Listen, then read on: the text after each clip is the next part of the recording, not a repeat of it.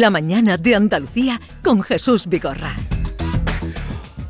Y hoy realizando nuestro programa desde el rectorado de la Universidad de Córdoba, donde eh, estamos muy bien acogidos y además esta mañana llovía, como les decía cuando nos acercábamos al rectorado que está ubicado en la Avenida Medicina Zahara, donde eh, es el edificio de la antigua Facultad de Veterinaria. Nuestro compañero David Hidalgo, eh, bueno, en esta hora vamos a hablar con, alumnos, con profesores que se dedican a, la investigación.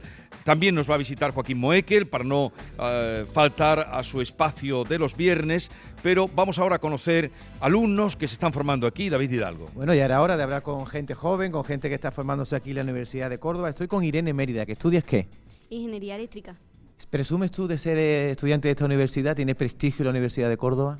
Pues hombre, yo creo que sí, porque eh, últimamente ha salido en The World University Ranking que la ingeniería eléctrica es la primera, está en la primera posición eh, a nivel de Andalucía y está dentro de la, del noveno puesto en, sobre 50 en, a nivel de España, así que yo creo que... O, o sea, como estás en tercero, tú ya en cuarto el año que viene sales de aquí con trabajo ya bajo el brazo, ¿no? Pues sí, casi, casi, es casi el 100% de la empleabilidad. Bueno, al lado de Irene tengo a, Sara Muñoz Porra, que es estudiante de quinto de qué? Del doble grado de traducción, interpretación y filología hispánica. ¿Cómo es la vida dentro de la universidad, culturalmente hablando? La verdad es que a mí me gusta mucho porque eh, la universidad está muy implicada en cultura, además estudiar en estas instalaciones es magnífico porque yo que tengo la oportunidad de venir a restaurar un edificio tan bonito y encima estudio en filosofía y letras, que es un edificio histórico también, además no es el único histórico, también está ciencia del trabajo. Y luego tenemos otras instalaciones que son más recientes, como las de Rabanales, que cada vez van a mejor. La verdad es que sí, que motiva entrar en este edificio, que no es un edificio cualquiera, que entra aquí y se motiva uno. Bueno, eh, estas dos chicas son cordobesas, Jesús, pero también tengo aquí a un madrileño, José Luis Sanz, que estudias qué? Ingeniería electrónica industrial. Vale, y tú eres vocal de política universitaria, por lo tanto a ti la pregunta que te va a tocar es la ley de universidades, ¿qué te parece? Pues la verdad es que ha generado mucha controversia últimamente con el anterior ministro de Universidades y el actual también, sobre todo con el último borrador que ha salido también aprobado en Consejo de Ministros, que estamos luchando con las enmiendas y las negociaciones que hay con los, que hay con los diferentes partidos políticos a ver si mejoran los derechos para los estudiantes. Fíjate, Jesús, que es el único que viene en calzona. ¿eh? Los cordobeses vienen todos abrigaditos con sus chaquetas y vienen en calzona y aquí es de Madrid. Y aquí tengo una chica de Badajoz que se llama Alejandra Cordón, que estudias Estudio el itinerario conjunto de turismo, traducción e interpretación. ¿Tiene salida o no? Eh, muchas, bastante, muchas cosas. bueno, ¿y tú mm, qué pensarías o qué me dirías del nuevo estatuto del becario, que también tiene algo de controversia últimamente? Sí, bueno, nosotros desde la Coordinadora de Representantes de Estudiantes de la Universidades Públicas, a la que pertenecemos como Consejo de Estudiantes, estamos trabajando eh, a nivel nacional con el tema de la normativa y ahora mismo sigue en trámite, pero nosotros vamos a defender siempre el derecho del estudiantado de la universidad con el tema de las prácticas, que creo que es una cosa que ya hemos denunciado bastante, tanto en público como en privado, y obviamente seguiremos trabajando y que salga lo mejor posible. Te quejará del nivel, ¿eh, Jesús, que tenemos aquí entre los alumnos que hemos llamado. Hay nivel, hay nivel. Y el último que nos queda es Juan José Morente, que también lo tiene porque es presidente del Consejo de Universidad. Entonces, ¿tú a qué te dedicas?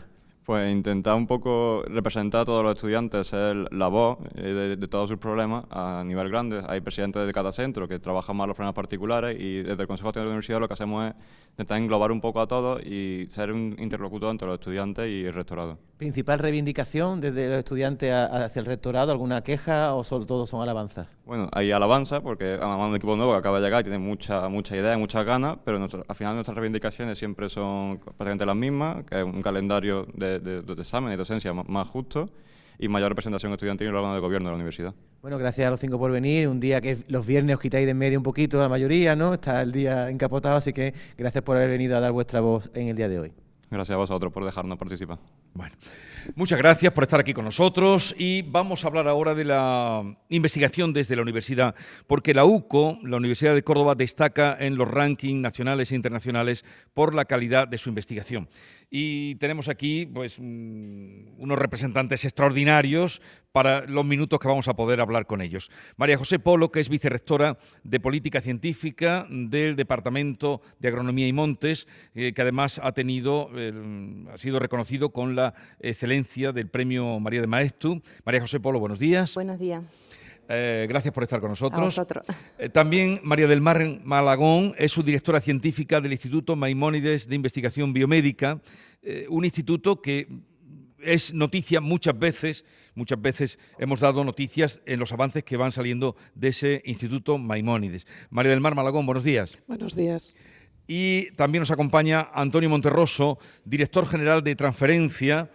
Eh, lo de transferencia quiere decir cómo la universidad, la eh, investigación se transfiere después a la sociedad y en este caso, sobre todo en el tema de ecología, que es su mundo, ¿no? Buenos días.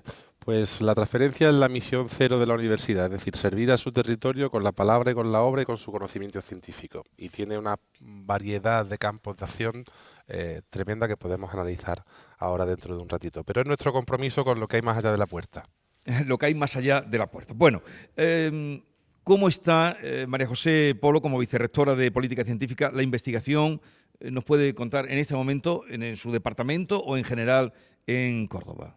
Bueno, pues como vicerrectora de Política Científica, es, la verdad que es un placer y a la vez un reto trabajar por la investigación, porque la investigación la hace nuestro personal investigador en general, nosotros hacemos la política y en Córdoba mm, hay una larga trayectoria ya en determinados temas donde nuestros grupos son punteros, no solo a nivel nacional, sino también a nivel internacional. Entonces, ahora mismo la coyuntura, mm, con la crisis que hay, siempre la investigación tiene fondos escasos en este país, por mucho que se incrementan. Entonces, ante la incertidumbre que nos puede venir de, posibles futuros más escasos, hay que agradecer la, cantidad de convocatorias nuevas que se están dedicando a investigación y a personal investigador desde las administraciones centrales y también autonómicas para aprovechar estos fondos de resiliencia, que en el fondo es la mejor inversión que puede hacer la sociedad. Invertir en investigación para que después transfiramos y para que toda la sociedad, empresas, eh, ciudadanos salgamos adelante en los momentos difíciles. A ver, algún proyecto que los oyentes eh, puedan digerir, porque la investigación pues, es muy especializada, pero algún proyecto en el que están trabajando ahora que los oyentes puedan conocer. A ver, hay muchísimo, y si digo uno se van a enfadar los demás. Entonces voy a hablar de la última convocatoria que se ha resuelto, que es la de transición eh, ecológica y energética, que se ha resuelto la provisional hace poco. Son fondos de resiliencia precisamente para aprovechar el marco de las renovables, eh, de, de la conservación ecológica. Entonces ahí la Universidad de Córdoba, que en el contexto andaluz mm, no es ni de las grandes ni de las pequeñas, estamos en el puesto número uno en el porcentaje de éxito de nuestras propuestas investigadoras, lo cual es para estar más que orgulloso de nuestro personal y, de nuestra capacidad y, seguir trabajando para que no decaiga y aumente. Mm, María del Mar Malagón, su directora científica, como presentábamos, del Instituto Maimónides de Investigación Biomédica. Mm, ¿Cómo están trabajando? ¿Qué están encontrando? ¿Hacia dónde va dirigida la investigación que hacen en el Instituto Maimónides? Muy bien, bueno, ah, muchas gracias por la invitación. Em, el Instituto, el IMIBIC, eh, como otros institutos de la universidad, eh, lo que fomenta es la interacción entre investigadores de diferentes ámbitos, en este caso más traslacionales o básicos y más investigadores clínicos, para hacer la transferencia en realidad, porque el objetivo es conocer y transferir. Yo creo que eso es algo que entendemos todos y en nuestro caso, o en el caso del IMIBIC, eh, pues es lo que intentamos hacer, promocionando esa cultura de la transferencia a los investigadores traslacionales que son muy buenos en la Universidad de Córdoba y que, y que eh, están en los rankings. Entonces lo que aprovechamos y fomentamos es que ese conocimiento realmente pueda llegar al paciente. Y creo que con el apoyo de todas las instituciones, eh, desde luego la Universidad de Córdoba es fundamental en eso, y también las eh, administraciones públicas, nacionales y, y autonómicas, creo que estamos creciendo en lo que se espera que nosotros aportemos a la sociedad. Pueden interactuar ¿eh? los tres, que no sea pregunta-respuesta. ¿Algún proyecto? Ya digo que ustedes son muchas veces noticia, eh, mm. porque además el, tema sanitario nos compete a todos y, recuerdo del de, eh, Instituto Maimonides que reiteradamente va saliendo. ¿Algún proyecto que, destacaría?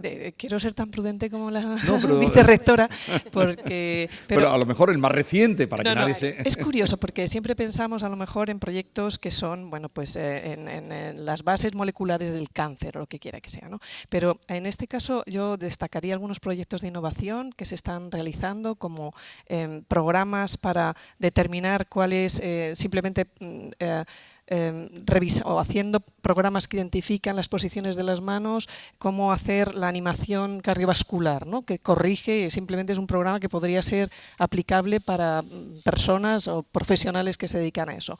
O, otro proyecto que quizás son más novedosos, ¿no? Eh, tratando de, los buenos hábitos para la salud, eh, el proyecto Educas, que dirige el director del instituto y que consiste en barrios que tienen menos recursos, en personas que tienen menos recursos, hacer o implantar eh, esa cultura de la alimentación saludable para la prevención de enfermedades en el futuro. ¿no? Simplemente estos dos aspectos creo que son interesantes y el futuro de lo que va la investigación. Y aunque no sean proyectos en sí, pero además de- del IMIBIC tenemos otro instituto y sí cabe destacar que esas líneas de trabajo donde tenemos mucha masa investigadora que se agrupa y consigue sacar más rendimiento a su trabajo, sí que son significativas de los proyectos, de las líneas que al final acaban saliendo en, en los periódicos como noticias. Entonces, además del IMIBIC, donde participamos con otras instituciones, tenemos el, el instituto que antiguamente era Química Fina, es el IQUEMA, dedica- dedicamos a, dedicado a temas punteros en química que afectan a grandes temas sociales eh, e innovadores. Tenemos el Instituto de Inteligencia Artificial, otro tema que la sociedad también Sí. identifica hoy en día como tal.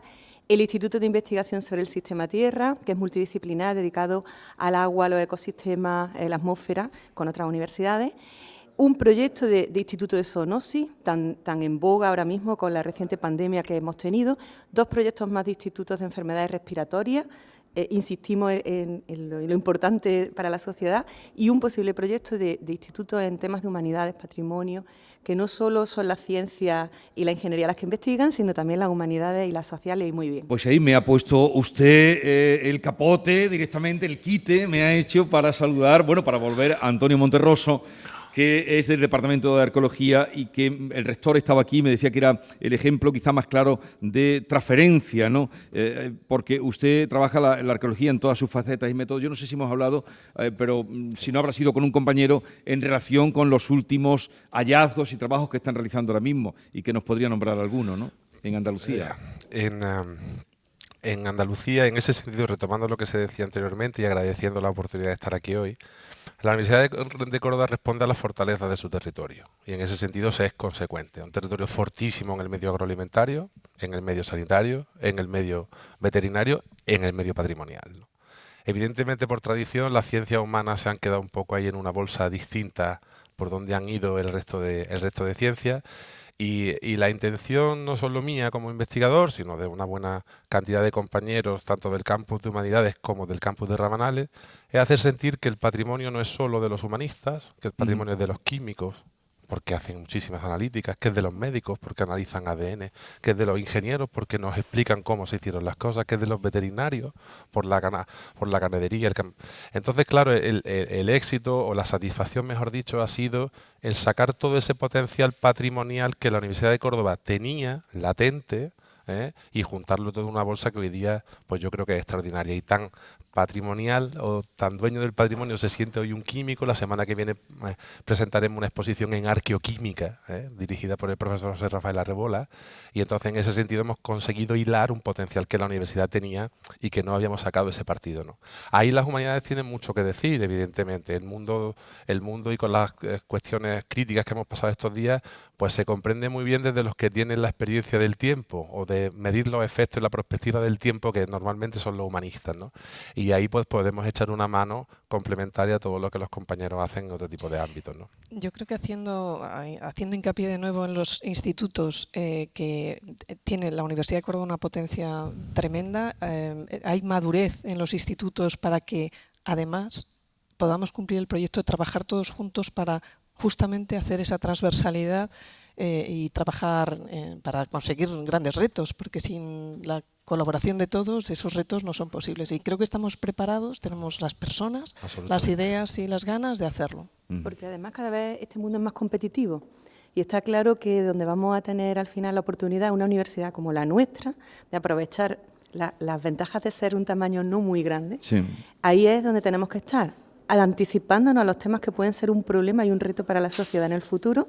Horizonte Europa y las convocatorias previas hablan de retos sociales, o sea, tenemos que identificar esos retos e ir a resolverlos. Y para eso está claro que no podemos ir desde una única disciplina y Mm. tenemos un gran bagaje y, y estamos dispuestos a coger el reto. Les veo muy compenetrados. eh, eh, esa transversalidad que se da. David Hidalgo quería Sí, mediar que- en esta Quería conversación. aprovechar que yo soy un amante de la arqueología, que está aquí el señor Monterroso, que, que bueno, que ha desarrollado en, en Melaria, en Fuentevejuna, algunos trabajos y también ha descubierto el anfiteatro de Torre Paredones. Eh, hemos apuntado esta mañana que estamos, este edificio está encima de uno de los grandes anfiteatros del Imperio Romano, que es el anfiteatro de Córdoba, pero también me han dicho que había una escuela de gladiadores también en el sitio en el que estamos, no sé si eso es cierto.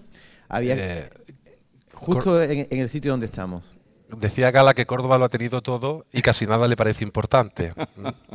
En ese sentido tenemos la única escuela de gladiadores eh, atestiguada por inscripciones que aparecieron en la, en la actual calle Antonio Maura, en el antiguo camino de Almodóvar. Y bueno, pues teníamos el equipamiento ¿no? y la universidad de esa maestría al lado, también en la antigüedad donde hoy eh, tenemos la sede del conocimiento. Entonces, en ese sentido, el, el yacimiento que hay ahí detrás pues enriquece mucho con esta cuestión. Pero insisto, es que en Córdoba históricamente es normal que haya tenido tantas cosas. Hoy día la, la base logística del ejército no se pone por azar donde se pone. Se pone donde están las comunicaciones con Cádiz, con Málaga, con Almería y hacia arriba con la meseta y con Lusitania. Y en ese sentido estamos donde estamos y hasta que no, no haya la capacidad de movernos, Córdoba tendrá esa fortaleza del territorio que veníamos contando. Y así somos de luchadores, ¿eh? o sea, partiendo los gladiadores aquí. ¿Usted de dónde es? por? Eh, nací en Madrid, pero me- quedó el acento, pero creo que soy Pero- más cordobesa que madrileña. Por, decisión y por vocación. Soy cordobesa. Eso es muy Y por genética, o sea que- Lo decía por, por el acento. Eh, bien, y todos los mm, alumnos se les eh, mm, no obliga, porque no es la palabra, eh, a hacer investigación o queda un poco a tenor de, de- Bueno. sus preferencias. En realidad, ten- aparte de que tenemos programas para incentivar las vocaciones científicas en nuestro estudiantado, también en el estudiantado de, de bachillerato, un poco precoz, pero la Universidad de Córdoba ha sido pionera en, en esto porque antes de que los trabajos fin de grado fuesen una obligación de todos los títulos con el cambio al- al- a las líneas de Bolonia, Teníamos centros donde ya eh, tenían que hacer proyectos fin de carrera, las ingenierías tradicionalmente, y en particular en mi centro, eh, la Escuela de Agrónomos y Montes, se ofrecía la posibilidad de hacer proyectos fin de carrera con carácter de investigación. Eso chocaba con otras escuelas de ingeniería de España que decían que los ingenieros no podían hacer más que proyectos clásicos. Pero fue toda una cantera para muchos de los investigadores que ahora suenan en esos campos, no solo en la Universidad de Córdoba, sino allá donde hayan ido a acabar con sus destinos profesionales, porque es que la investigación es una carrera desconocida para muchos jóvenes. Piensan que la investigación es algo de, de grandes mentes muy inteligentes con coeficientes intelectuales por encima de lo normal o para caracteres un poco ermitaños. Y nada de eso. Es un mundo fascinante que te lleva a estudiar eh, siempre, a crecer, a tener curiosidad. Y una cosa muy importante, estar siempre con los más jóvenes, que suelen ser los más capaces. Y por lo tanto se mantiene uno muchísimo mejor. y los que tienen más, los más apasionados. Bueno, muchísimas gracias por acudir con nosotros. Decía antes el rector que si no hay investigación no hay universidad. Y está visto que la de Córdoba, eh, pues por mucho motivo, eh, está muy meritoriamente en esos rankings nacionales e internacionales. María José Polo, Antonio Monterroso y María del Mar Malagón, gracias por la visita. Mucha suerte en todas las investigaciones que tienen. en Muchísimas gracias a ustedes. Muchas gracias.